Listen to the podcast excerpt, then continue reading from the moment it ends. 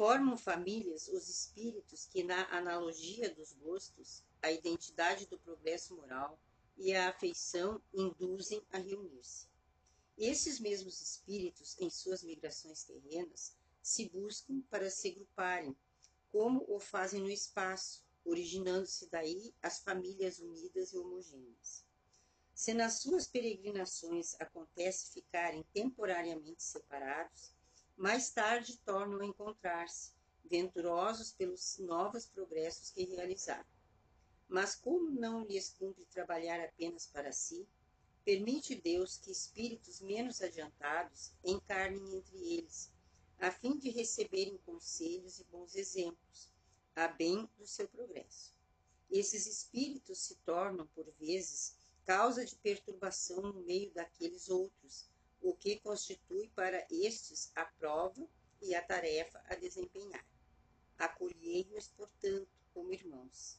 Auxiliai-os, e depois, no mundo dos espíritos, a família se felicitará por haver salvo alguns náufragos que, a seu turno, poderão salvar outros. Santo Agostinho, Paris, 1863.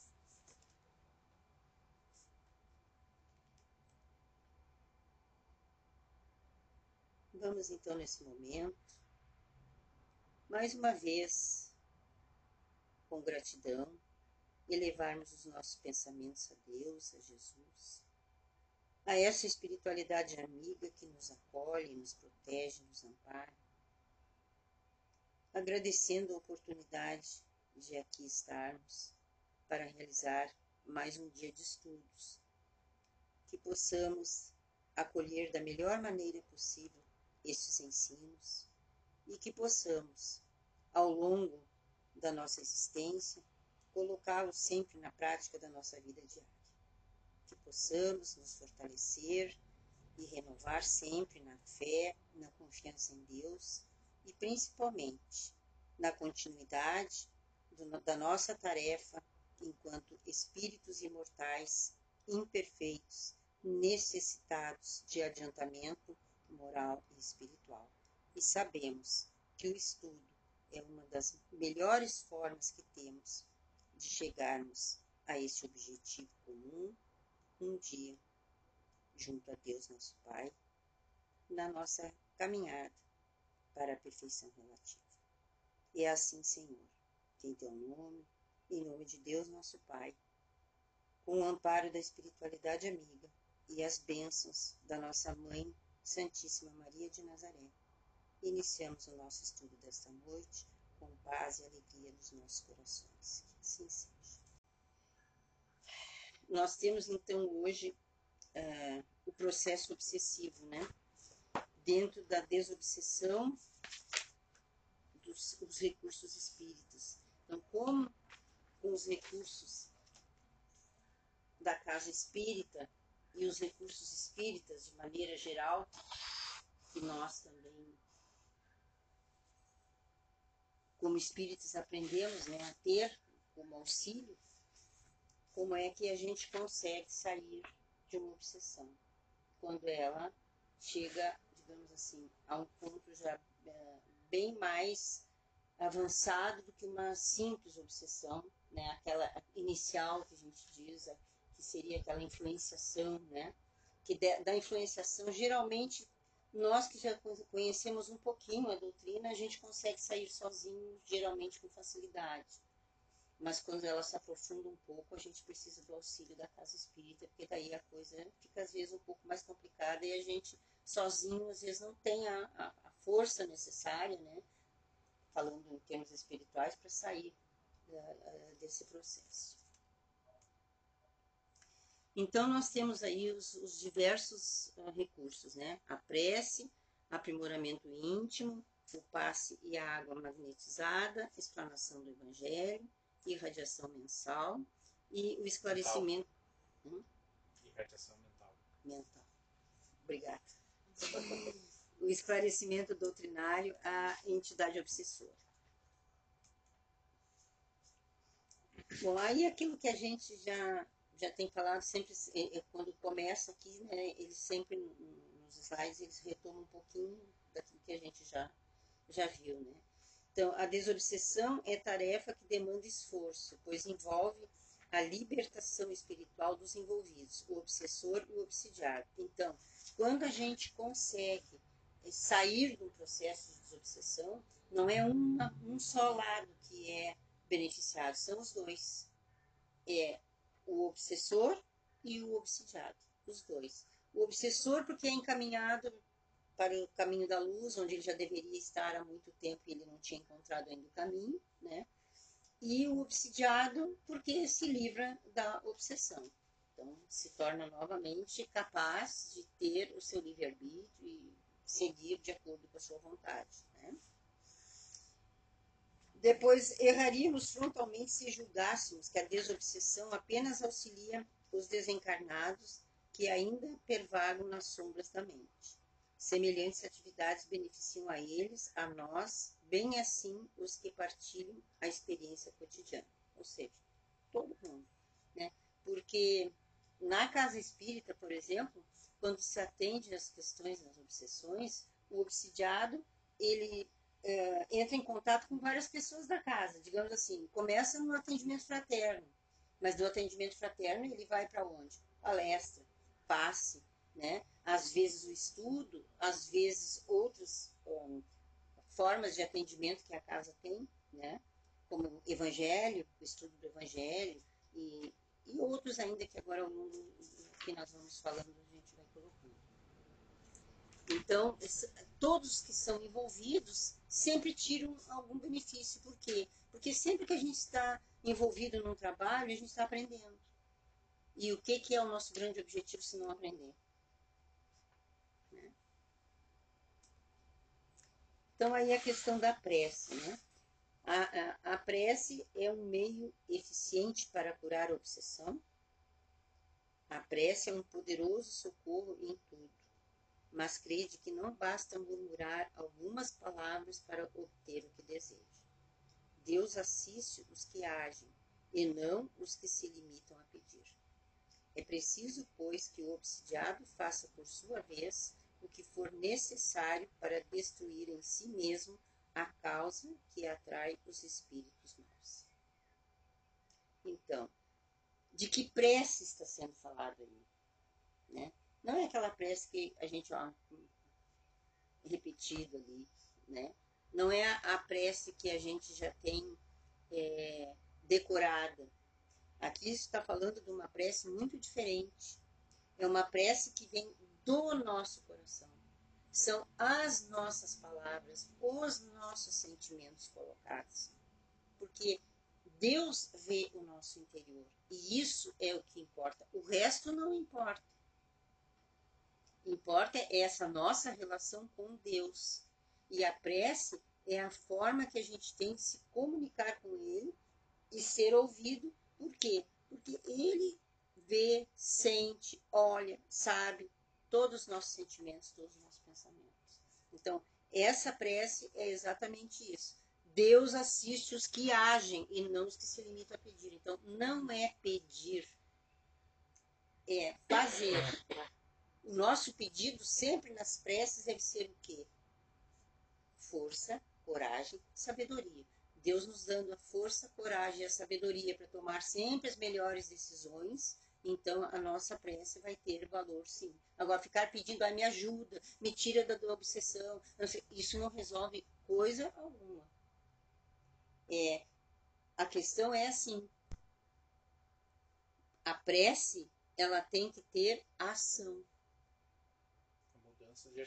Exatamente. Senão, não resolve absolutamente nada. Orar por orar, a gente fica lá. A, a Igreja Católica, pegando o exemplo, né? Ave Maria, cheia de graça, Pai Nosso, nem pensa no que está dizendo. A gente pode rezar o Pai Nosso? Pode e deve. Mas entendendo essa oração, sabendo qual é o significado, como Jesus ensinou isso, para que, que ela serve realmente, o que, que ela diz realmente. Né? E a gente tem lá no final do Evangelho, ela toda explicadinha. Então, se a gente ainda tem alguma dúvida, vai lá e lê, pedacinho por pedacinho, para entender por que, que Jesus fez essa oração, quando perguntaram para ele como orar. E ele disse, orar e dizendo, Pai nosso que está no céu. E aí foi né? E tem então toda uma explicação. Essa é uma oração poderosa, mas se a gente fizer essa oração com o pensamento voltado para o significado do que Jesus ensinou nessa oração. Porque fazer como na Igreja Católica decorado, não quer dizer nada. É a força de cada palavra também, né? Exato. A energia que a gente coloca em cima de cada. Exatamente. E a gente sabendo ali a explicação que é dada, né, sobre cada partezinha dela, aí então a gente, quando a gente faz essa oração, a gente automaticamente se liga lá naquilo que ela quer dizer, o seu significado. E cada parte tem um significado, cada palavra tem um significado. Então, é uma oração, é uma oração, é uma prece, uma prece poderosíssima, mas desde que seja feita dessa forma. Né? Assim como qualquer outra prece que a gente faça com sentimento, vindo do nosso coração. Tem um, um podcast, é, Ser, que é feito pelo, pelo Haroldo. Ah, sim, eu já vi alguma É. coisa. E ele, nesse podcast, ele, ele faz um estudo do Velho Testamento. Hum, E nesse estudo ele, que ele faz, é, explicando aquelas passagens e tudo que tem lá, para mim, eu sou leigo, não li o Velho Testamento, li uma vez o Novo, sabe? Também não entendi muita coisa que tinha ali. Mas é incrível como tudo que Kardec fala tá lá. Só que, claro, com, com o estudo que ele vai passando, vai ampliando o nosso, nosso entendimento e aí o que, que acontece? É uma palavrinha que foi colocada lá, só que daí aquela palavra, ela ampliada, trazendo a etimologia, trazendo toda a explicação, todo o contexto, é praticamente assim, ó, o que o Kardec escreveu no livro dos Espíritos está lá no Velho Testamento ó, há muito tempo a gente não se dá conta, claro, por quê? Por causa que a gente não entende a palavra do Espírito. exatamente.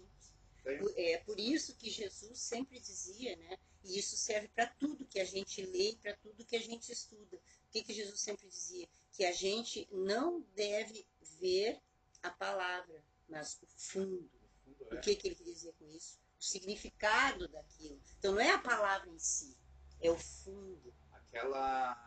Tem, não sei se vocês já deram, viram, a coleção do, do Emmanuel agora. Como é que é? O Evangelho por Emmanuel. Vocês Sim, não, é, não, eu, eu tenho um dos livros. Eu, Eu tenho todos É, eles. eu não tenho eu sou todos. É, apaixonado por eu tenho livros. um, é, eu tenho um e algumas coisas aí eu vou lendo Sim. assim né. O Evangelho por pra- tudo que Emmanuel escreveu em forma de mensagem, eles coletaram tudo e colocaram em. São sete livros.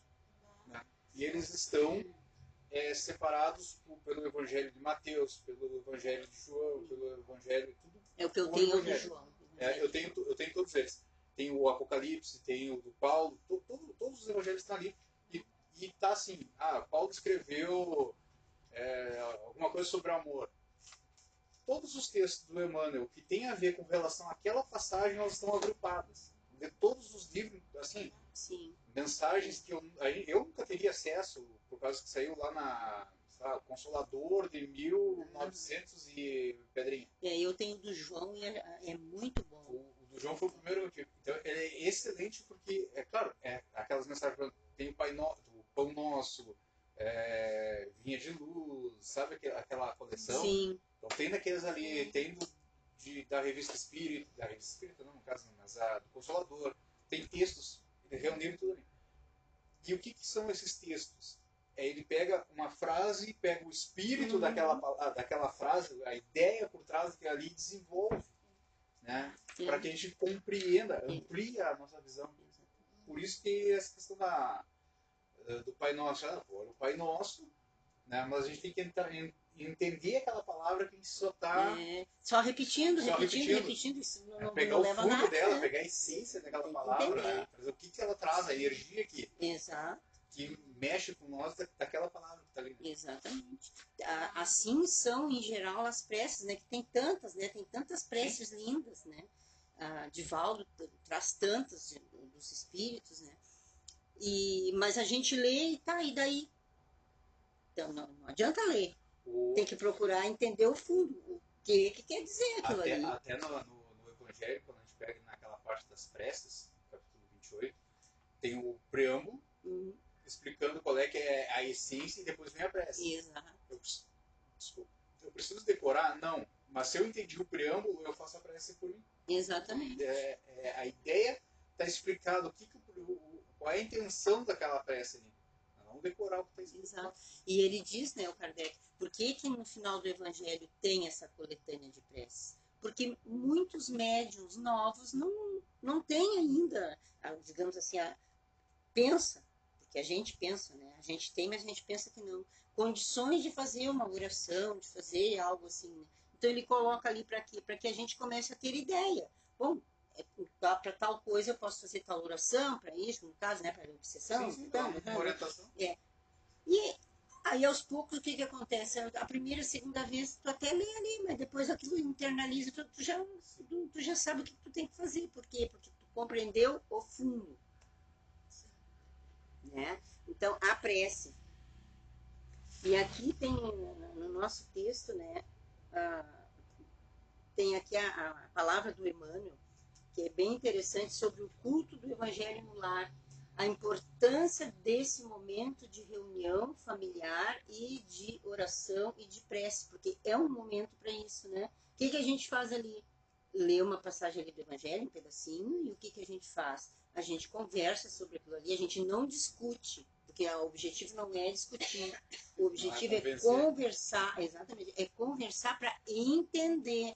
Ah, um exemplo, a gente fez, ah, Jair, como é que tu entendeu isso aqui? Ah, Miguelina, como é que tu entendeu? É que. E aí cada um que faz parte ali do evangelho vai colocar a sua interpretação, que é isso é que importa. E aí então se chega num consenso daquilo ali que, que se leu e que se viu. E aí depois disso, então, a gente vai fazer a, a prece, vai fazer a, a oração. E aqui o que, que o Emmanuel diz, que eu acho, eu acho lindo isso aqui. Quando o ensinamento do mestre entre as quatro paredes de um templo doméstico, os pequeninos sacrifícios tecem a felicidade comum. A observação impensada é ouvida sem revolta. A calúnia é isolada no algodão do silêncio. A enfermidade é recebida com calma. O erro alheio encontra compaixão. A maldade não encontra brechas para insinuar-se. Eu acho lindo isso aqui. Essa palavra do Emmanuel. Emmanuel é um Emmanuel, né? Não tem, não tem explicação. O Emmanuel tem um- uma forma de falar que, que é uma, uma bomba no cérebro da gente. Uhum. E, e muitas vezes a gente não olha o que ele está passando, não quer olhar porque vai se deparar com a verdade. Sim, sim. Dá, dá aquela. Olha, qual é o, qual é o nosso, digamos assim, maior problema, digamos assim, para nossa evolução moral espiritual? Qual é? A gente não quer meditar. Meditar? Não. Por que, que a gente não quer? Volta-se para ti. Tu ter a capacidade de compreender as tuas falhas, o que que tu ainda não consegue fazer e que tu sabe que tem que fazer e tu não consegue. Então, a maioria das pessoas tem esse problema. Elas não conseguem porque elas não conseguem se conhecer. Porque o autoconhecimento é algo que é muito bom, ajuda a gente um monte, mas é muito difícil de fazer-se. Porque é tu te encontrar. E aí, Emmanuel é isso, né? Emmanuel, ele é bem isso. Ele vem, dá bem nos dedos da gente, assim. E ele é bastante enérgico nas coisas que ele diz. Ele não, como a gente costuma dizer aqui no palavreado nosso comum popular, ele não brinca em serviço. É, eufemismo não é um- uma característica. Não. Com ele é ali, preto no branco. É assim, é assim. Aí Nós fizemos um trabalho lá. é, o trabalho inicial era era para ser só 28 semanas. Né? Esse era o trabalho. Depois tentaram fazer para que ele ficasse contínuo, aí acabou complicando um pouco. Mas todo o evangelho, por que 28 semanas? Porque o capítulo 1 tinha alguma passagem desse, dessas obras do Evangelho por Emmanuel. Hum. Então pegava lá aquela frase que tinha ali do capítulo 1 e aí ah, ah, ampliando aquela visão daquela frase de Jesus que estava lá no Evangelho com a mensagem de Emmanuel. Mas não era só simplesmente lida. Eu lia a passagem, vamos tentar entender, vamos tentar entender o que, que essa palavra quer dizer, porque muitas vezes a gente lê no dia a dia, a gente vai, tá, tá lendo aqui uma coisa, ah, dentro do contexto eu entendi essa palavra, não. Vamos pegar essa palavrinha. O que, que essa palavra diz lá no dicionário? Uhum. Né? E tentar entender ela ao fundo. Exato. E tinha muitas vezes assim, que pelo contexto, como a gente faz, nós fazíamos assim, ó, é, líamos a mensagem, aí depois a gente ia parágrafo por parágrafo, e se tivesse alguma palavra que alguém não entendesse, parava, Sim. vamos procurar e vamos entender essa palavra. Uhum. Né? E aí, a ideia inicial do trabalho era que não, não durasse 30 minutos, e tinha dias que levava duas horas e meia conversando sobre uma mensagem, uma mensagem Sim. e conversando e era isso, e quem sabe isso, um contava uma história, o outro contava uma experiência, e aquele tempo ali se expandia, sabe? Sim. Uma coisa assim, é, e era gostoso, sabe? Porque todo mundo participava, todo mundo conversava e tal. Então, muitas vezes a gente não para para ver o, o fundo mesmo, É. ideia. Uma, uma coisa que é, eu considero assim, interessante, que a gente até depois, para o nosso futuro aqui, a gente pode ver, é a gente ter, por exemplo, esses estudos, estudos programados por um tempo, assim como tu disseste, não um estudo pro- prolongado para sempre. Não é, não é. Porque não, isso é uma coisa que não é, pela minha experiência, não é bom, porque chega um tempo, se desgasta e daí se perde. Então, exemplo, estudo do Evangelho. São tantas semanas, você vai estudar o Evangelho. Você vai estudar o, o livro, por exemplo, Os Mensageiros, seja o que for, Nosso Lar, qualquer, qualquer obra que queira. Va- Vai se fazer isso dentro desse prazo. Então, quem quer estudar esse livro, dentro desse prazo aí, de tanto a tanto, nós vamos estar estudando esse livro. Isso eu acho muito importante, isso ajuda muito para todos nós, para quem é trabalhador e para quem é estudante, para todos aqueles que têm eh, gosto e querem conhecer. Porque é através do conhecimento das obras que a gente consegue entender melhor as questões do Espiritismo. Quando a gente começa a ler, aí é que a coisa começa a vir e clarear para gente. Porque até então, pode falar o que quiser, mas tu sempre fica. Agora, começa a ler Emmanuel. Começa a ler ali o André Luiz. Começa. Uma, uma, faz uma, uma, uma coisa bem, bem simples mesmo, pegar, pega o Evangelho, vê ali onde tem uma passagem de João, de, sei lá, Mateus, alguma coisa, e procura na internet uma mensagem Hum. que tem a ver com que o Emmanuel colocou, e vai ver como ela encaixa e amplia a nossa visão. É, é. Não, ele é fora de série, né? Emmanuel, para mim, é sem comentários, assim, porque não, não tem como descrever esse espírito. É, ele é algo fabuloso. A senhora, eu não sei se vocês também tiveram a oportunidade ou de ler ou de escutar a radionovela de há dois mil anos. Tiveram? Ah, Não.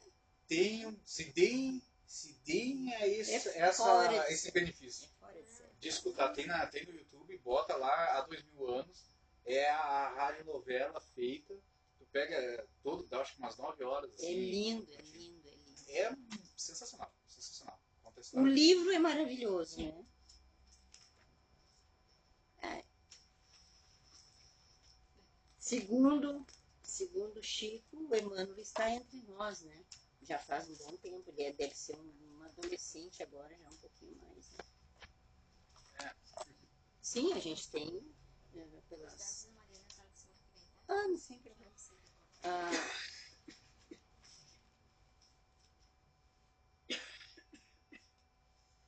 até esqueci o que, que eu falando. Do nós. Não, pois é, o, o Chico, inclusive, ainda estava encarnado e foi visitá-lo em São Paulo, né? Ele nasceu no interior de São Paulo.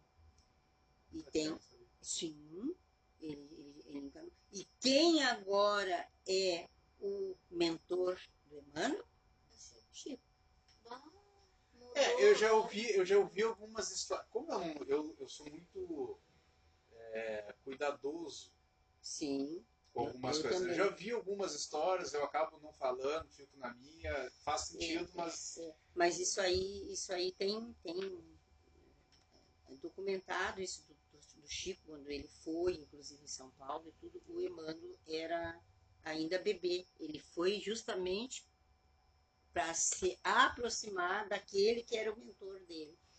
E, segundo o Chico, né, o Emmanuel vai ser alguém que vai ajudar muito nesse processo de regeneração da Terra, por isso ele veio, é uma missão, ele veio em missão, assim como a Joana virá em missão. A Joana está em preparo, segundo Divaldo, também para reencarnar. Esses espíritos eles vão vir na grande missão, né, digamos assim, uh, do coroamento da regeneração do planeta, que está previsto, segundo o Chico, por volta do ano de 2057. É quando, vamos dizer assim, a gente vai estar no ápice de todo esse processo que a gente está passando ainda. Esse processo ele iniciou nos anos 60 e vem se intensificando. Por quê? Porque, segundo Chico, uh, Jesus interferiu por nós na Terra para que por, estar muito triste com, com tantas maldades, com tantas coisas acontecendo no nosso planeta, para que fosse acelerado o processo de regeneração. E aí então começaram a vir espíritos que são vários, esses são conhecidos, mas tem muitos outros que já vieram, já estão entre nós, porque eles vão auxiliar quando chegar esse ápice ali, né? E segundo ele, Emmanuel vai se destacar muito como alguém na área da educação. Ele não vai ser político, ele não vai se destacar nessas questões. Ele vai ser alguém que vai se destacar na área da educação. É que a gente olha assim, quando pega o livro aquele o, o Brasil, Pátria do Evangelho, uhum. logo no começo a gente vê uma, uma coisa assim, ó, o trabalho que eu faço ele é muito pequeno. Né? Mas olha só como é faz coisa. Quando Jesus pega e chama lá o, eu acho que é Ismael, uhum. chama lá o É. Ismael, assim, vem cá. Tem, faz aquela pergunta didática, teria algum lugar aqui na Terra onde a gente pudesse transferir a árvore do Evangelho? Ele sabe, né, pô? Sim, claro que ele Vai sabe, saber? mas ele quer ouvir. Aí eu vai lá, ah, bora, tem, atravessa o oceano ali, tem, um- tem um lugarzinho lá. Aí ele pega, então, já que tu deu a ideia, então tu vai lá e faz o negócio. Só que daí ele chega aqui na Terra, Ismael esse, chega aqui na Terra e ninguém lembra dele. Se a gente for pegar a história, ninguém lembra dele. E muita questão da história, ela foi contada, ela foi produzida. Inclusive a história sim. Pedro Alves Cabral, Sim, tá, isso aí tudo isso. alguém conta para que tenha uma harmonia nas ideias, tá? Mas tudo bem, tirando A, fora a, a história, tem um livro, eu não lembro agora quem é o autor, é um livro muito antigo. Eu até gostaria de reencontrar esse livro de novo. Eu li, ih, ah, sei lá quantos anos atrás. A história, que a história não conta. Ah, já ouvi essa. Ele é fabuloso, porque ele conta todos os fatos históricos, mas do jeito que foram, do jeito que aconteceu e não do jeito que a gente conhece. O- Aí o que acontece assim, ó. Vamos, vamos pegar a história oficial. Para Pedro Alves Cabral chegar aqui, alguém teve que aprender a navegar. Né? Tá. Tudo bem, mas os caras já navegavam lá na. É a escola de Sagres, lá e né? coisa e tal. Só que quem é que criou essa escola? Quem é que desenvolveu essa cultura em Portugal? Foi esse espírito, o Ismael. E ninguém lembra dele. Tu pega e busca na história quem foi que fundou. Uhum. Se tu for procurar, tu vai achar. Mas ninguém conta. Todo mundo lembra Alves Cabral, todo mundo Sim, lembra das coisas, sim. da escravidão. Cristóvão Colombo, toda Todo, essa todo gente mundo lembra, toda todo aí. mundo aí. Mas o cara que começou a desenvolver o estudo lá no início, ninguém lembra. Quem é que, que fez o trabalho inicial, que foi lá que convenceu, que Sim. conversou para fazer tudo isso, ninguém lembra. É é que exatamente isso, né? Isso aí é mais uma prova. Os, os grandes espíritos não são lembrados pelos comuns. É? Os comuns não lembram dos grandes espíritos. Essa é a questão. Por quê? Porque eles trabalham em silêncio, né? Eles fazem a parte deles e aí os demais têm dificuldade de. Esse livro, não sei se vocês já tiveram a oportunidade de ler, esse livro Esse é livro é sensacional. sensacional, eu Esse é tenho. Brasil, Coração do Mundo. É um livrinho pequenininho, mas É, nem é grosso. rapidinho. Muito bom de ler, gostoso. Porque é, eu, eu sempre caio, quando eu falo isso, eu sempre caio numa reflexão. Lá no final, é, chega Jesus, assim, né, fazer o negócio todo. E aí ele chega lá e chama lá, não me lembro, acho que é Quasímitos o nome do cara lá. Não me lembro agora o nome certo, mas é um nome meio estranho assim. Ele chega lá e diz, ah, vem cá, vem cá. Olha só, para que tu possa se redimir, eu tenho uma última missão aqui na Terra para ti. Tu vai para lá, tu vai arrumar, tu vai organizar o negócio todo lá na, naquela terrinha lá, vai receber um povo meio complicadinho, tu vai organizar, tu vai estruturar aquele negócio. Se tu se sair bem, vai ser a tua última encarnação aqui. Né? Não sei se a senhora está lembrada. Sim.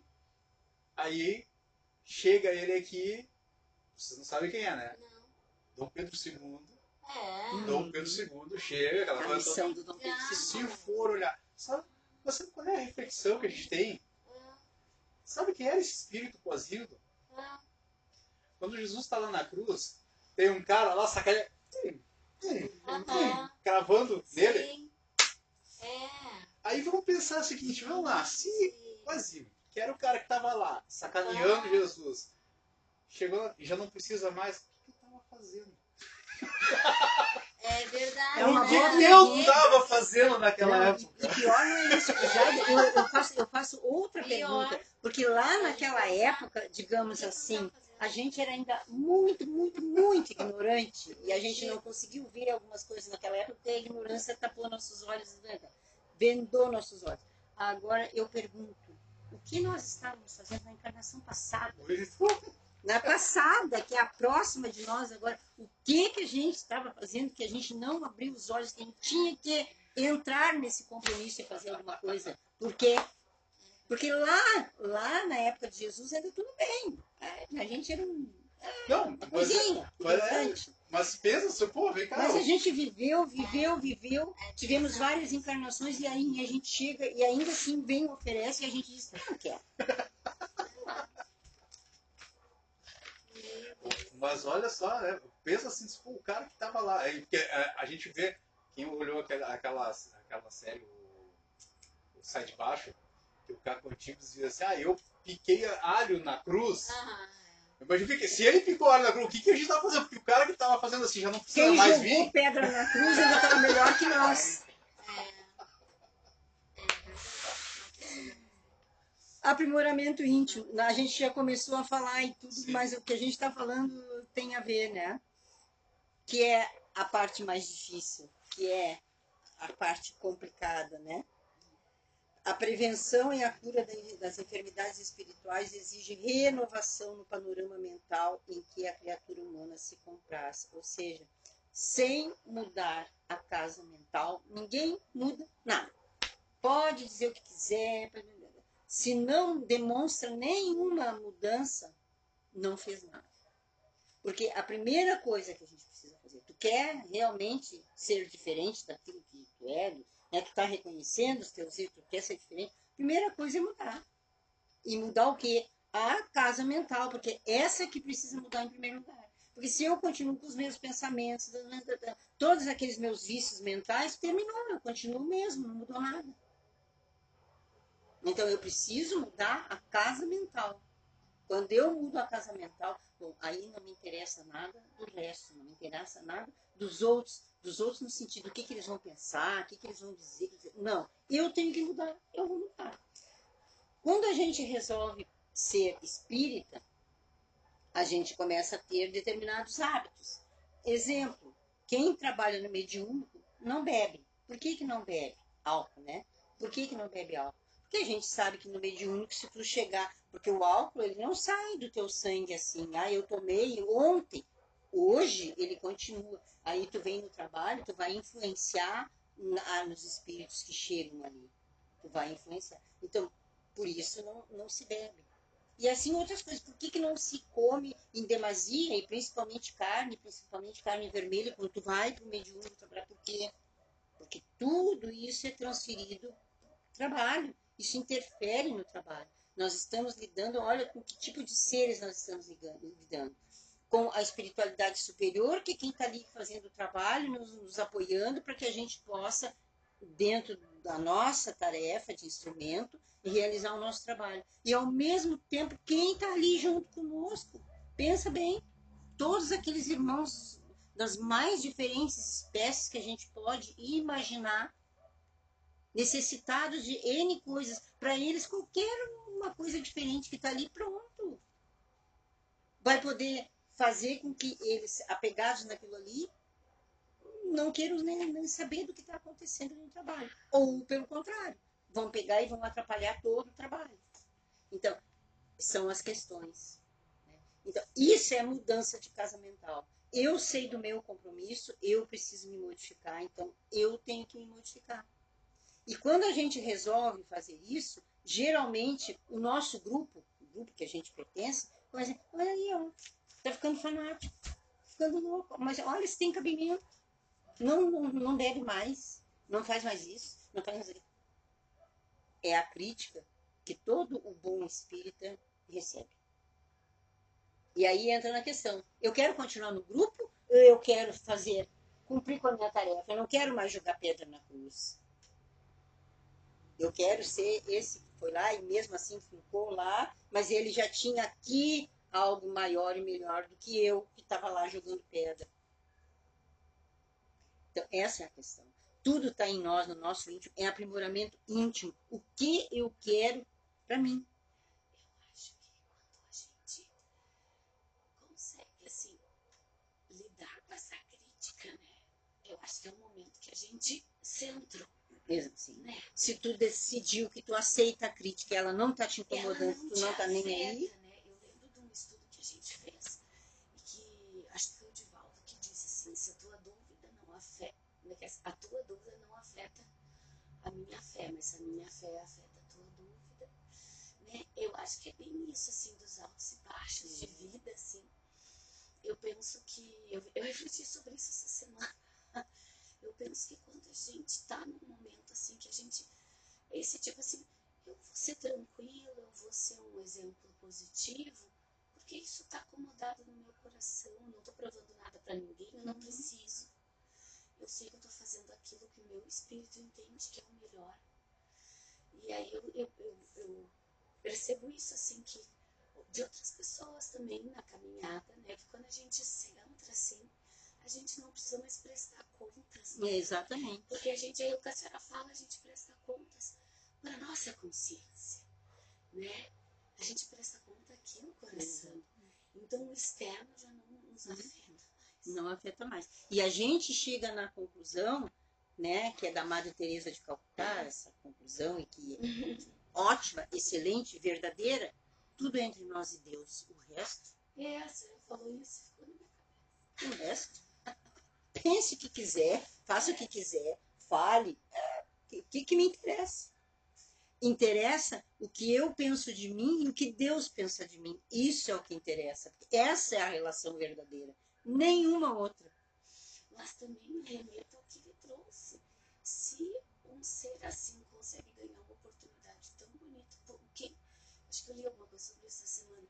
Se Deus consegue me perdoar, quem sou eu para não me perdoar, gente? Até assim, né, Olha, gente? tem. Sou mais Deus que Deus. Esse, esse autoflagelo que a gente tem também tem a ver com a nossa Isso é orgulho. né? Esse Orgulho. Quem não se auto-perdoa é a pessoa mais orgulhosa que possa existir sobre a Terra.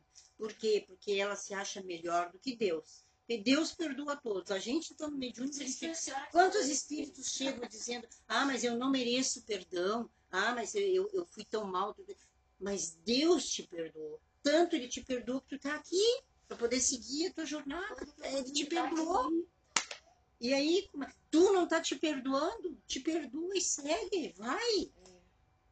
E a coisa do, do mediúnico é muito isso, os algozes do alto perdão, né? Os Eles foram tão maus que eles, eles quando eles conseguem daí começar ali no mediúnico a se esclarecer da coisa que tu tá esclarecendo eles, aí eles se dão conta que eles foram tão maus, mas eu não mereço perdão. Não é assim que eles dizem? Mas eu não mereço perdão. Eu fiz tanta coisa ruim que eu não mereço perdão, prejudiquei tanta gente.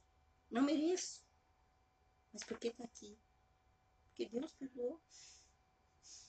E se ele perdoou, quem sou eu para não me perdoar?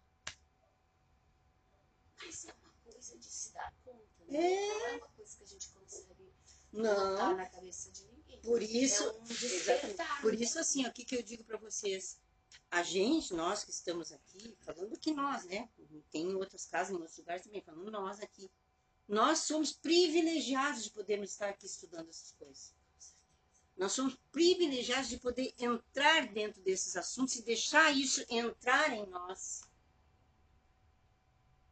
A gente tem um grande privilégio. Muita gente não tem. Então, é um privilégio isso. Né? Para tanto, é preciso trabalhar a própria vontade a fim de colher bons resultados. Não tem quem fale mais na vontade que Emmanuel. O livrinho Pensamento e Vida tem todo o capítulo sobre a vontade. E o que, que Emmanuel diz? Não adianta querer. Tem que ter vontade. Querer todo mundo quer. Mas e a vontade? A vontade é a propulsora. A vontade é a ignição ligada. Isso é a vontade. Adianta eu entrar no carro e dizer, ah, eu quero ir em tal lugar. Adianta? Eu fico ali parada, resolve? Se eu não for lá e não virar a chave na ignição, eu, o carro vai andar? Eu vou ir? Não vou. Então, isso ele explica mais ou menos o que é a vontade. Vontade é isso, é a força propulsora de você fazer as coisas. Não interessa frio, chuva, vento, não interessa nada. Se eu tenho que fazer tal coisa, eu vou lá e vou fazer toda a minha boa vontade da melhor forma possível. E o resto não interessa. Isso é vontade. Aliada à prece, a vontade é força consciente que impulsiona o espírito para a sua transformação íntima, íntima liber, liberando das faixas de influências negativas. E aqui, no nosso texto, ainda sobre essa questão do aprimoramento íntimo, né, é, tem, ah, uma, diz assim, uma só coisa, no entanto, é fundamental aprendamos a conhecer-nos e conheceremos os outros, a gente estava falando antes. Retifiquemos a nossa vida por dentro de nós e a vida por fora se nos revelará sempre por maravilha de Deus. É preciso perseverar com firmeza, transformando a vontade em aliada disciplinadora da vida. O aprimoramento íntimo é obra de autoeducação, reclamando, entre outros, outros recursos, o tempo e a virtude da perseverança. Então, é isso aí. Resumindo, é isso aí. É fácil? Quem disse que era? Ninguém disse que era fácil. Nem Jesus, ele nunca disse que era fácil. Ele só disse que era possível fazer. Que é fácil. Então, sendo possível, significa que vai ter um monte de obstáculos, mas que a gente consegue chegar lá. Basta querer, ter força, seguir, cai, levanta, vai de novo. Se, ah, se arranhou, resbalou, vamos lá, vamos botar um remédio. Vamos, vamos lá. Aí a questão do passe e a água magnetizada, né? Então, o passe, qual é a importância do passe? É o revigoramento, o reforço das energias. Por que, que todos nós espíritas devemos, pelo menos uma vez na semana, tomar um passe? Por quê? Porque estamos renovando as nossas energias. É como se a gente fosse é, refazer as nossas baterias, recarregá-las, para que a gente possa ter a força para a semana toda de novo. Então, então recarreguei, agora vou de novo. Aí durante a semana a gente vai perdendo as energias, vai lá naquela assim, vamos lá de novo e vamos recarregar. Então é isso aí. Ah, não só o encarnado é beneficiado pelo passe, também os desencarnados necessitados, em geral o obsessor em particular. Ou seja, se a gente está no processo de obsessão, claro que o obsessor, à medida que a gente vai recebendo o passe, ele também vai e vai melhorando. E a água magnetizada é veículo, né? é, eficaz dos fluidos. A gente sabe que os nossos queridos amigos espirituais, durante o trabalho que a gente tem, é, durante o passe, a palestra, enfim, o que, que acontece? Eles vão colocar os fluidos na nossa água de acordo com a nossa necessidade, assim como ocorre no Evangelho no Lar, né? Então, a gente, por que, que a gente coloca, digamos assim, garrafas individuais? Porque cada um de nós precisa de fluidos diferentes. Então, nós, nós ah, vou botar uma garrafa aqui de 2 litros para a família. Que não é assim. É. Mas olha, eu já tive assim cachorrinho com problema e eu fui lá e peguei da minha água fluidificada e dei para ele e sem mentira, ele melhorou. Vocês já viram, leram aquela passagem do Emmanuel falando sobre a água magnetizada? A mensagem dele? Ah, eu não lembro assim, já. Deixa eu ver se eu consigo pesquisar aqui. É, eu não lembro. Se eu, se eu já vi, num momento assim, não, não lembro. Realmente não. Então, o passe é revigoramento de energias transfundidas em nível perispiritual, que se reflete na organização física com evidentes benefícios orgânicos. Então, não só o encarnado é beneficiado, mas também todos os necessitados desencarnados. E aí vamos para a explanação do Evangelho. Na explanação do Evangelho, então, é a, as casas espíritas geralmente têm um determinado dia, um determinado horário em que é feito né, para o público a explanação do Evangelho.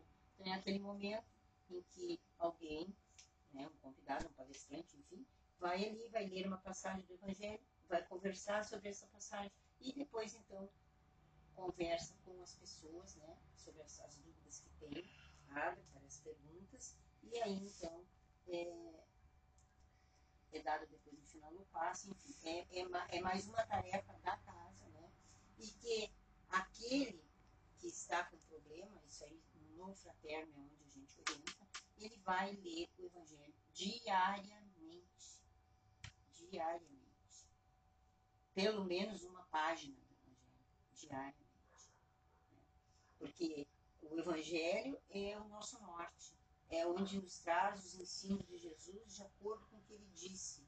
Né? E que Kardec abriu esse leque daquilo que Jesus disse, fazendo um esclarecimento de uma forma mais popular, mais simples e que a gente lendo entende. Porque muitas vezes a gente lê lá no, no próprio Evangelho, né? E a gente não entende algumas coisas que Jesus disse, porque Jesus falou para pessoas daquela época, em termos figurados, usou palavras que serviam para aquelas pessoas, e às vezes aquelas palavras elas não têm para nós muito sentido. Mas quando a gente vai a fundo estudar o Evangelho aí, então a gente começa a compreender isso melhor. Então, a explanação do Evangelho é muito importante também para a saída do processo. Deixa só, eu vou só ler essa parte aqui, ó. É, Água Fluida do livro Secme de Emmanuel, psicografia de Chico Xavier. Aí ele pega aquela parte que eu estava falando do Evangelho por Emmanuel. Ele pega assim, ó, é, segundo Mateus, no versículo 10, capítulo 10, versículo 42. E quando que tiver dado só que seja um copo de água fria, por ser meu discípulo, em verdade vos digo que, de modo algum, perderá o seu galardão. Isso é o que está escrito lá no, no Evangelho. Uhum. Aí vem a mensagem de, do Emmanuel. Né? Meu amigo, quando Jesus se referiu à bênção do copo de água fria, em seu nome, não apenas se reportava a compaixão rotineira que sacia a sede comum. Detinha-se o mestre no exame de valores espirituais mais profundos. A água é dos copos a água é dos copos o mais simples e receptível da terra. Aliás, a água é dos corpos o mais simples e receptivo da Terra. É como que a base pura em que a medicação do céu pode ser impressa, através de recursos substanciais de assistência ao corpo e à alma, embora em processo invisível aos olhos mortais. A prece intercessória e o pensamento de bondade representam irradiações de nossas melhores energias. A criatura que ora ou medita exterioriza poderes, emanações e fluidos que, por enquanto, escapam à análise da inteligência vulgar e a linfa potável recebe a influência de modo claro, condensado, linhas de força magnéticas e princípios elétricos que aliviam e sustentam, ajudam e curam. A fonte que procede do coração da terra e a rogativa que flui no imo da alma, quando se unem na difusão do bem, operam milagres. O espírito que se eleva na direção do céu é antena viva, captando potências da natureza superior, podendo distribuí-las em benefício de todos os que lhes seguem a marcha. Ninguém existe órfão de semelhante amparo, para auxiliar a outrem e a si mesmo basta a boa vontade e a confiança positiva. Reconheçamos, pois, que o Mestre, quando se referiu à água simples, doada em nome de sua memória, reportava-se ao valor real da providência em benefício da carne e do espírito, sempre que estacionem através de zonas enfermiças. Se desejas, portanto, o concurso dos amigos espirituais na solução de teus problemas orgânicos ou dos problemas de saúde e equilíbrio dos companheiros, coloca o teu recipiente de água cristalina à frente de tuas orações, espera e confia. O orvalho do plano divino magnetizará o líquido com raios de amor, em forma de bênção, e estarás, então, consagrando o sublime ensinamento do copo de água pura, abençoado nos céus. A água e o voz que estava sendo dito agora. Isso aí. É, às vezes é, não, não, não se dá o devido valor às coisas, né? Porque é aquilo que, que a gente estava falando lá no início, que tudo fica assim, parece que é uma coisa comum. Ah, vai ali, bota a garrafa de água ali, fica, né? E para muitos vira um ritual. Uhum. É, eu levo a minha, Uhum, tem que levar. Exatamente.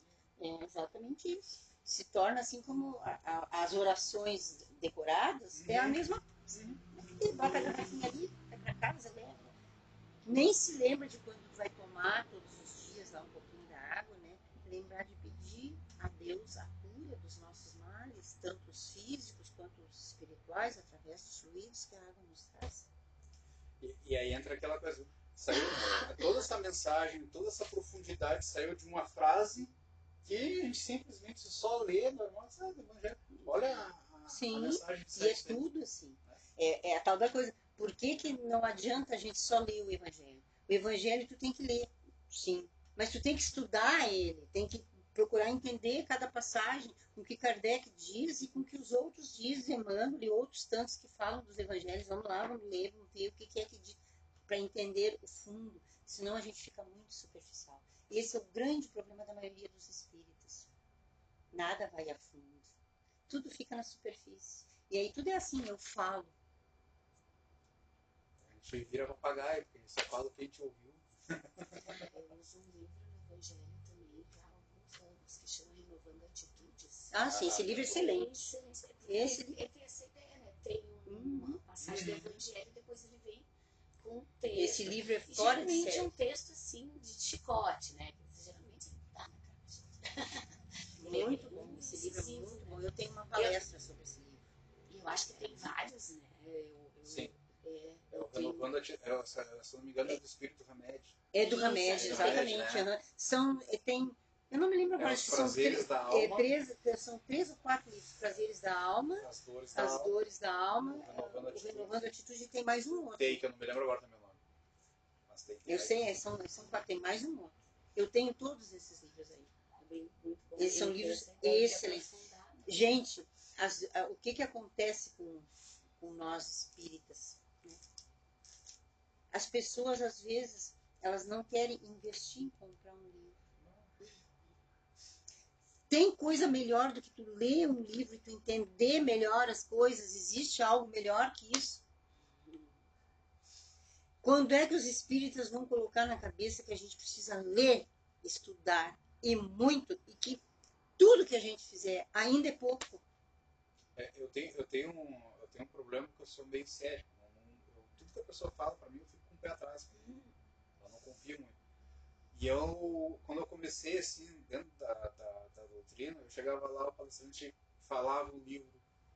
E ele contava assim, tá, eu, tá, eu até te achei inteligente, mas eu vou lá ver o que que tá. Aí eu, ele citava o livro, ia lá e Sim. lia. Aí ele citava o outro, eu lá e lia, eu fui, fui, fui. Se a minha professora de literatura, eu, eu, eu tive quatro anos de literatura na escola, eu rodei os quatro anos, eu só passava porque eu era muito bom nas outras. Eu odiava literatura. Se a minha professora de literatura me visse hoje, ela dizia assim, não é mesmo cara. Porque eu comecei a ler, porque A daí gente eu, tem que ter gosto pela leitura. não, porque daí eu comecei a ler coisas que me acharam, que me Exatamente. tinham sentido. Exatamente. Porque, pra mim, a- aquela literatura, ela tem importância, tem, mas ela era muito distante de mim, sabe? Ler o Ateneu, ah, é só olhar aquela grossura que não, não serve, não, não rendeu. E Paulo Estevão, então? Não, e aí, esse, o Paulo Estevam, eu li Eu numa não- sentada. Eu li numa sentada. Mas eu, eu amanhecia lendo quando eu via, estava na hora de ir para a escola trabalhar e eu estava lendo ainda. Eu cheguei em casa, eu tava de férias, eu, eu fui, eu assi- eu assisti uma exposição, aí eu ia na terça, porque eu trabalhava de noite, e eu tava de férias. E eu morava em outra casa lá embaixo, lá na. perto do centro lá de aluguel. Só que eu tava de férias. E como eu trabalhava de noite, eu peguei, fui assistir, os caras falaram do livro. Eu vou pegar, eu vou ler isso aí. Vamos ver se é verdade. Ver se tu, tem, se tu é inteligente mesmo. Tu não consegue largar, né? Nossa, eu peguei, aí eu cheguei em casa, botei a rede, assim, na- tinha uma árvore e a casa, assim, eu tinha, amarrava a rede e botava assim, e sentei e comecei a ler. E comecei a ler, comecei a ler, comecei a ler, a hora foi passando, foi passando, e eu lendo, eu lendo, eu lendo, não conseguia parar. Eu não Mas conseguia parar. eu, mas eu fui assim eu também. Como eu tinha que sair para trabalhar e eu tinha só de noite, e aí tinha coisas da escola para preparar, eu saía de casa às sete e meia da manhã e voltava às onze da noite da escola. Tá? É, eu trabalhava nos três turnos, era né? E, e também ainda estudava, fazia faculdade, tudo, tudo junto. né? Então, meu tempo era esse, era sair de casa às sete e meia da manhã, chegar em casa às onze da noite, onze e pouco. Esse foi a minha vida, ó, longo, de muitos e muitos e muitos anos. Agradeço ao meu marido a paciência que ele tinha, porque ele ainda ia me buscar, porque ele não queria que eu viesse sozinha. né?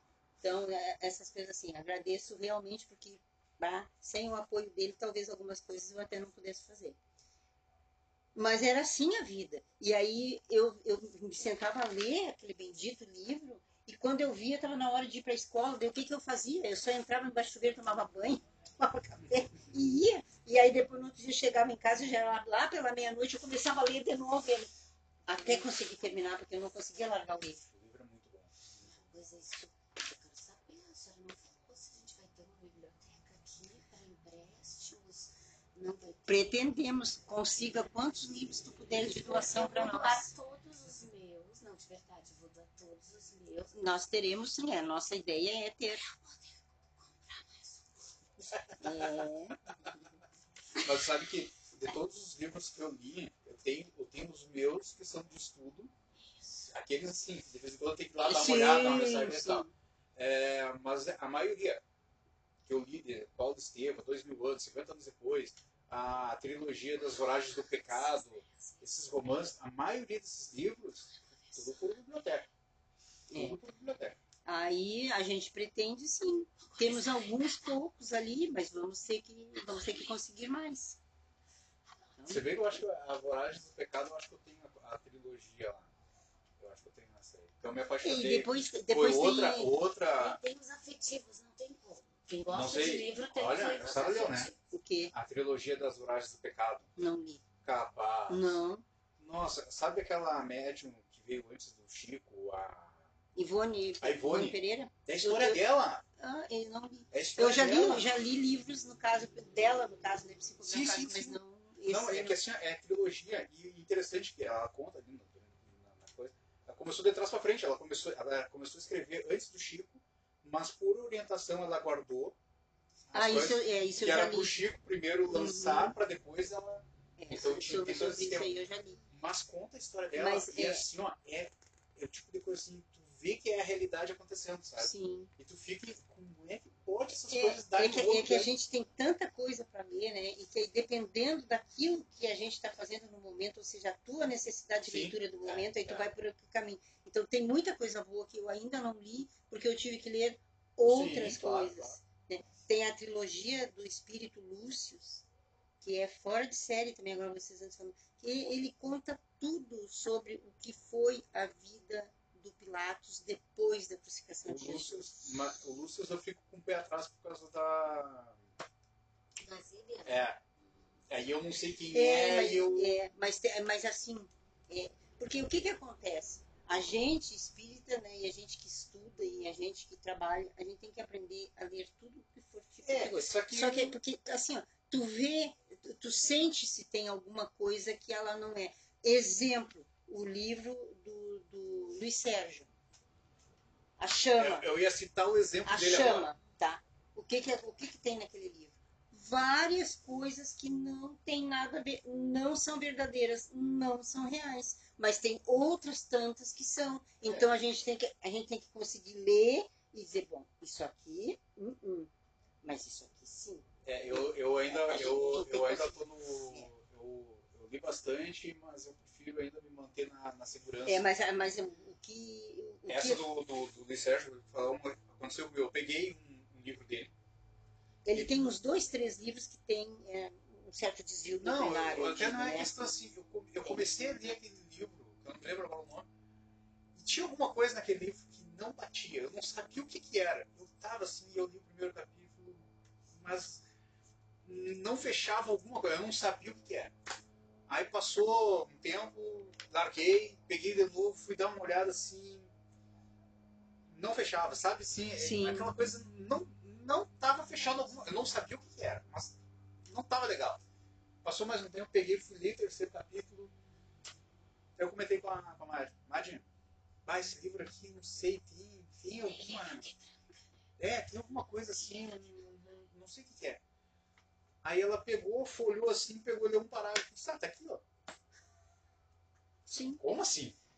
Eu disse, não, tá aqui, olha só. Aí eu não me lembro direito o que que era que tava falando lá, não sei, papapá.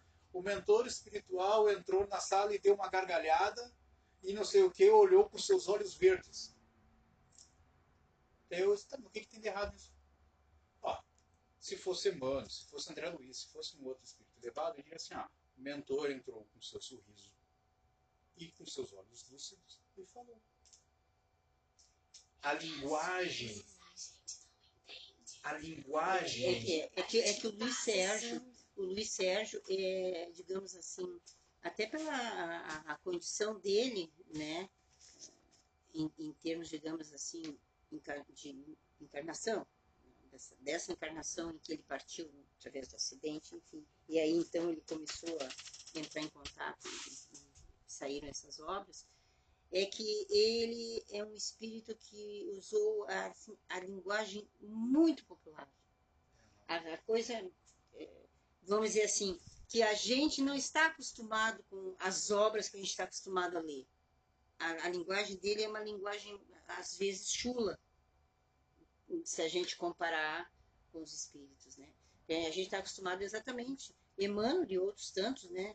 Chico, Divaldo, enfim, que tem um padrão de linguagem, a gente está acostumado com aquilo ali. Então, quando alguém foge disso aí, a gente, opa, só um pouquinho.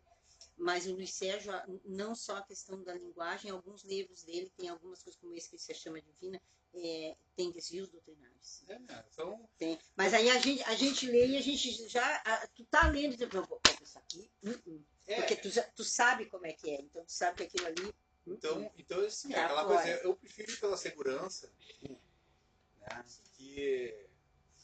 que- Então vamos lá, porque daqui a pouco nós- o Jair precisa sair. Radiação mental. Isso aqui a gente faz, né? É é uma reunião privativa. Nós ah, fazemos aqui quando a gente faz ah, o nosso encerramento do mediúnico, a gente faz essa, essa parte aqui de radiação mental. Quando, digamos assim, tem, tem casas que fazem isso separadamente quando tem um número muito grande de atendimentos né? Tem, tem muitos atendimentos de fraterno, de coisa, muita gente em tratamento. Então aí não, não, nós fazemos que não- aqui a gente é pequeno, coisa a gente faz no, no final do mediúnico. Mas aí então faz um dia, um momento especial para irradiação mental.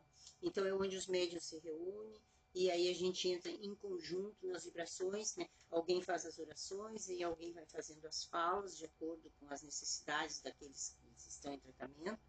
E aí, então, os médios que fazem parte dessa reunião, eles irradiam. Irradiam o quê? Energias positivas. Para que chegue até as pessoas necessitadas e eles possam, então, melhorar recebendo essas energias. Porque a gente sabe que, como tudo é mental, se a gente mentalizar né, as boas energias e enviar para as pessoas, e aí entra não só os que estão em tratamento, mas entra os encarnados de uma forma geral, os desencarnados. E aí então se pede pelos governantes, se pede por tudo aquilo que existe que tem necessidade de receber energias. Então, isso aí é, é algo que daí no caso é a casa que faz, né? E o esclarecimento doutrinário, a entidade obsessora. Então isso aqui é o mediúnico, né? É no mediúnico que isso aqui é feito.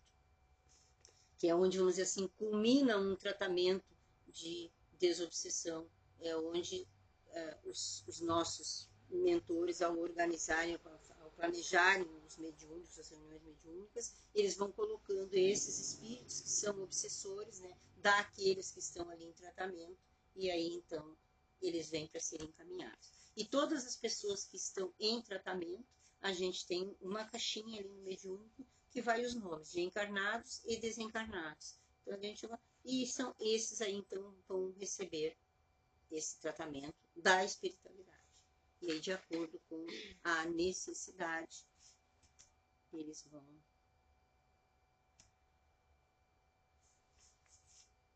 Perguntas, alguma coisa mais? No princípio, é o que nós tínhamos para hoje. Reduzindo um pouquinho algumas conversas a mais, que a gente, se a gente quer, a gente coloca muito mais coisa, porque tem, né? Sempre tem. É...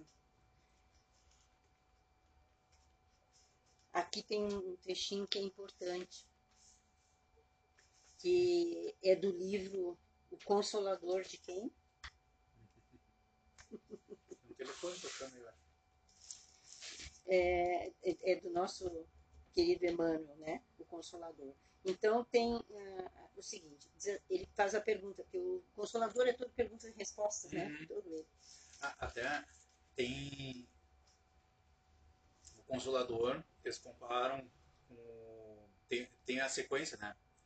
É, tem o livro dos Espíritos, tem o Consolador. Uhum. Tem o livro dos Médiuns e o tem, tem, o, tem o livro dos médicos pelo Emmanuel também. Ah, tem, eu só não me lembro agora como é que é o nome deles. Mas tem o Evangelho e tem, tem, a, tem o, o correlato, digamos assim, uhum. assim, pelo Emmanuel é, também, né? Sim, sim, tem. Então a pergunta que ele faz é assim: existe diferença entre doutrinar e evangelizar? Qual é a resposta? A grande diversidade entre ambas as tarefas. Para doutrinar, basta o conhecimento intelectual dos postulados do Espiritismo. Tranquilo. Sabe, né? Para evangelizar, é necessário a luz do amor no íntimo. Na primeira, bastarão a leitura e o conhecimento. Na segunda, é preciso vibrar e sentir com o Cristo. Por estes motivos, o doutrinador muitas vezes não é senão o canal dos ensinamentos. Mas o sincero evangelizador será sempre o reservatório da verdade, habilitando a servir às necessidades de outrem, sem privar-se da fortuna espiritual de si mesmo. Que, que ele quer dizer aqui, né? O bom doutrinador é aquele que é doutrinador e evangelizador. Porque tu tem que evangelizar aquela criatura que chega ali. Porque não adianta tu só entra tudo naquilo que nós falamos lá no início. Porque se tu vai só doutrinar, tu só precisa dos conhecimentos. Agora, para eles sentirem e eles realmente irem, eles têm que sentir o quê? O teu íntimo. Que tu está fazendo aquilo ali com amor. Quando tu faz com amor, então tu estás não só doutrinando, evangelizando. Daí do filme do, do Divaldo, eles estão na mesa mediúnica o doutrinador tá ali, chega até batendo, vocês viram o filme, chega a bater na mesa, brabo, né? que o cara não se convence, o cara não ia se convencer mesmo daquele jeito, né? até que a outra médium pega e começa a falar, daí, aí muda, né? Nós tivemos nessa segunda-feira um espírito difícil, né? que não queria ir. E não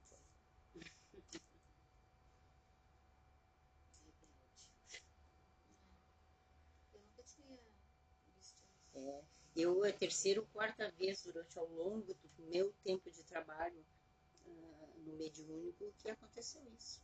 O espírito não aceitava de porque ele não queria saber nada, ele não queria lembrar de nada, ele não queria saber quem ele era, ele não queria saber quem era a família dele, ele não queria saber nada de nada, porque não interessava isso para ele, ele só queria trabalhar no mal e deu. Nada mais interessante. E olha, e foi, ó, e olha que eu tentei conversar com ele Provavelmente eu já fui assim também. Né? Aí o que que acontece, né? Infelizmente, a gente tem que dizer para eles isso, né? só tem dois caminhos. Quando eles chegam no mediúnico e se manifestam, só tem duas opções, eles não têm mais que isso. Uma delas é seguir, que é o que normalmente acontece. Tem uns às vezes difíceis, que demora, mas aí quando a gente consegue mexer lá no íntimo dele, que a gente consegue tocar no, no fundo, no coração, aí ele, às vezes, alguns, ah, tem, alguns, alguns às vezes até desatam em chorar, porque quando eles se dão conta das coisas, do que aconteceu, do que eles perderam, enfim, né?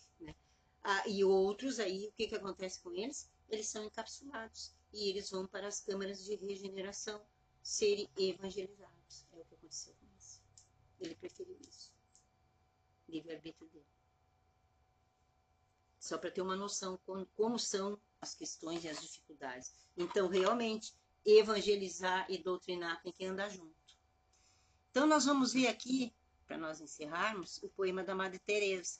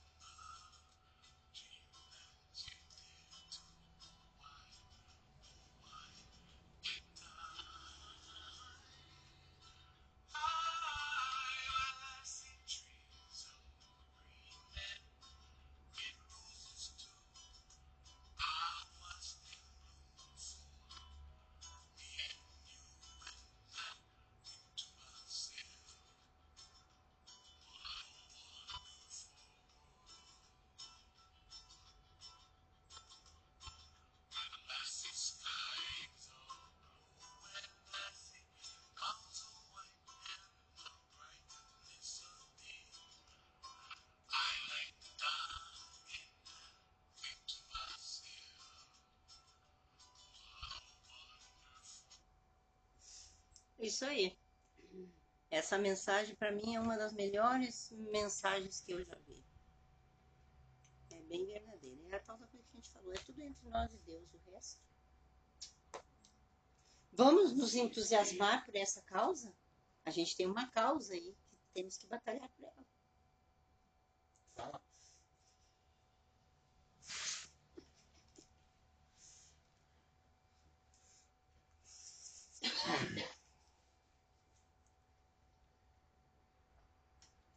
Não alimente inimizades. Procure fazer as pazes com todos aqueles que estão de mal com você. Aproveite a oportunidade de estar ao lado de seus adversários para fazer-lhes bem, em troca do mal que lhe fizeram. Não deixe escapar o ensejo de anular o mal em torno de você, enquanto estiver na terra, para que, ao sair dela, tenha sua consciência tranquila.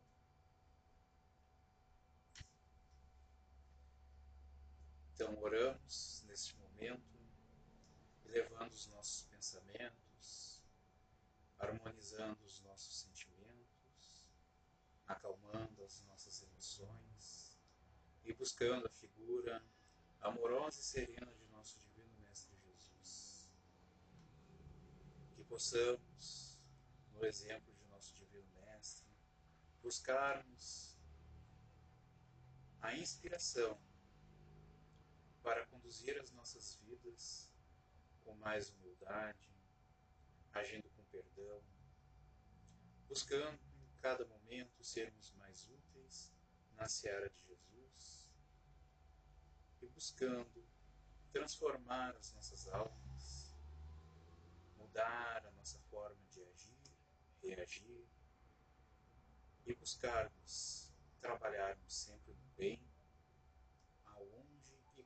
estivermos. Que a paz de nosso Divino Mestre, por misericórdia de nosso Pai maior, agradecemos a oportunidade de aqui estarmos estudando e compreendendo um pouco mais dos ensinamentos dos benfeitores espirituais e os mensageiros da paz. Que assim seja.